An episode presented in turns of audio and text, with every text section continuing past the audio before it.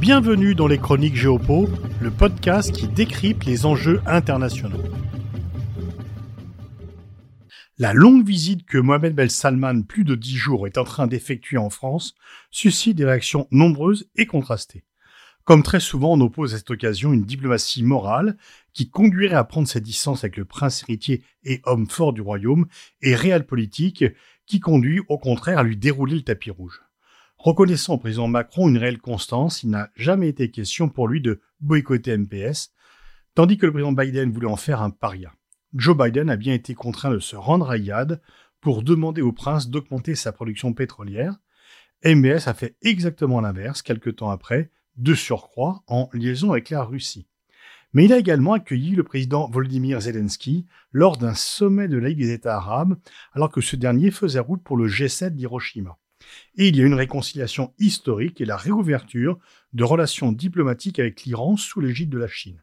Bref, MBS entend n'être plus dans une relation de dépendance unique avec les États-Unis, et on peut dire que le pacte du Quincy, établi en 1945 et selon lequel, en échange de la protection du régime saoudien, Washington obtenait un accès privilégié au pétrole saoudien, ce pacte est révolu. Emmanuel Macron estime que l'Arabie saoudite est un pays incontournable et qui étant âgé de 38 ans, il est probable que MBS y soit à la tête très longtemps.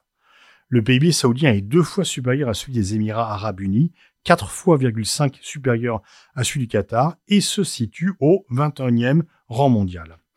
Donc le président français clôt le chapitre de l'assassinat du journaliste Jamal Khashoggi, qui près de cinq ans plus tard colle toujours à la réputation de MBS. Mais si l'on se situe sur le terrain des valeurs, on peut s'étonner également que la mort de ce journaliste, certes très bien introduit à Washington, compte plus que les dizaines de milliers de Yéménites qui ont été tués du fait d'opérations militaires saoudiennes.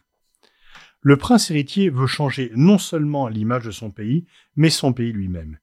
Il veut l'ouvrir au monde extérieur, permettre le cinéma et plus largement des loisirs autrefois interdits, donner aux femmes le droit de conduire, rendre plus attractive la vie de la jeunesse et faire de son pays une superpuissance des compétitions sportives.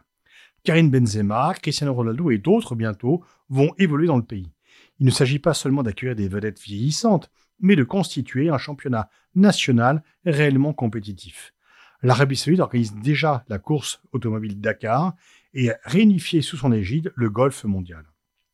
S'il a échoué à faire venir Léo Messi et ses sept ballons d'or, ce dernier sert quand même d'ambassadeur pour le développement du tourisme en Arabie saoudite, dont MBS voudrait qu'il se développe en dehors du seul tourisme religieux.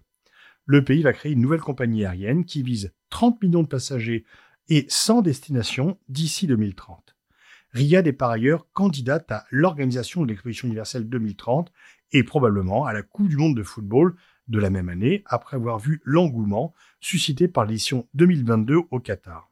Au-delà du sport washing et de la nécessité de corriger l'image du pays, il y a une réelle volonté de préparer l'AP pétrole, toujours à l'horizon 2030. Il s'agit également de mettre au travail une population habituée à la rente. Il est donc à la fois modernisateur et répressif, n'acceptant pas que l'on se mette sur son chemin.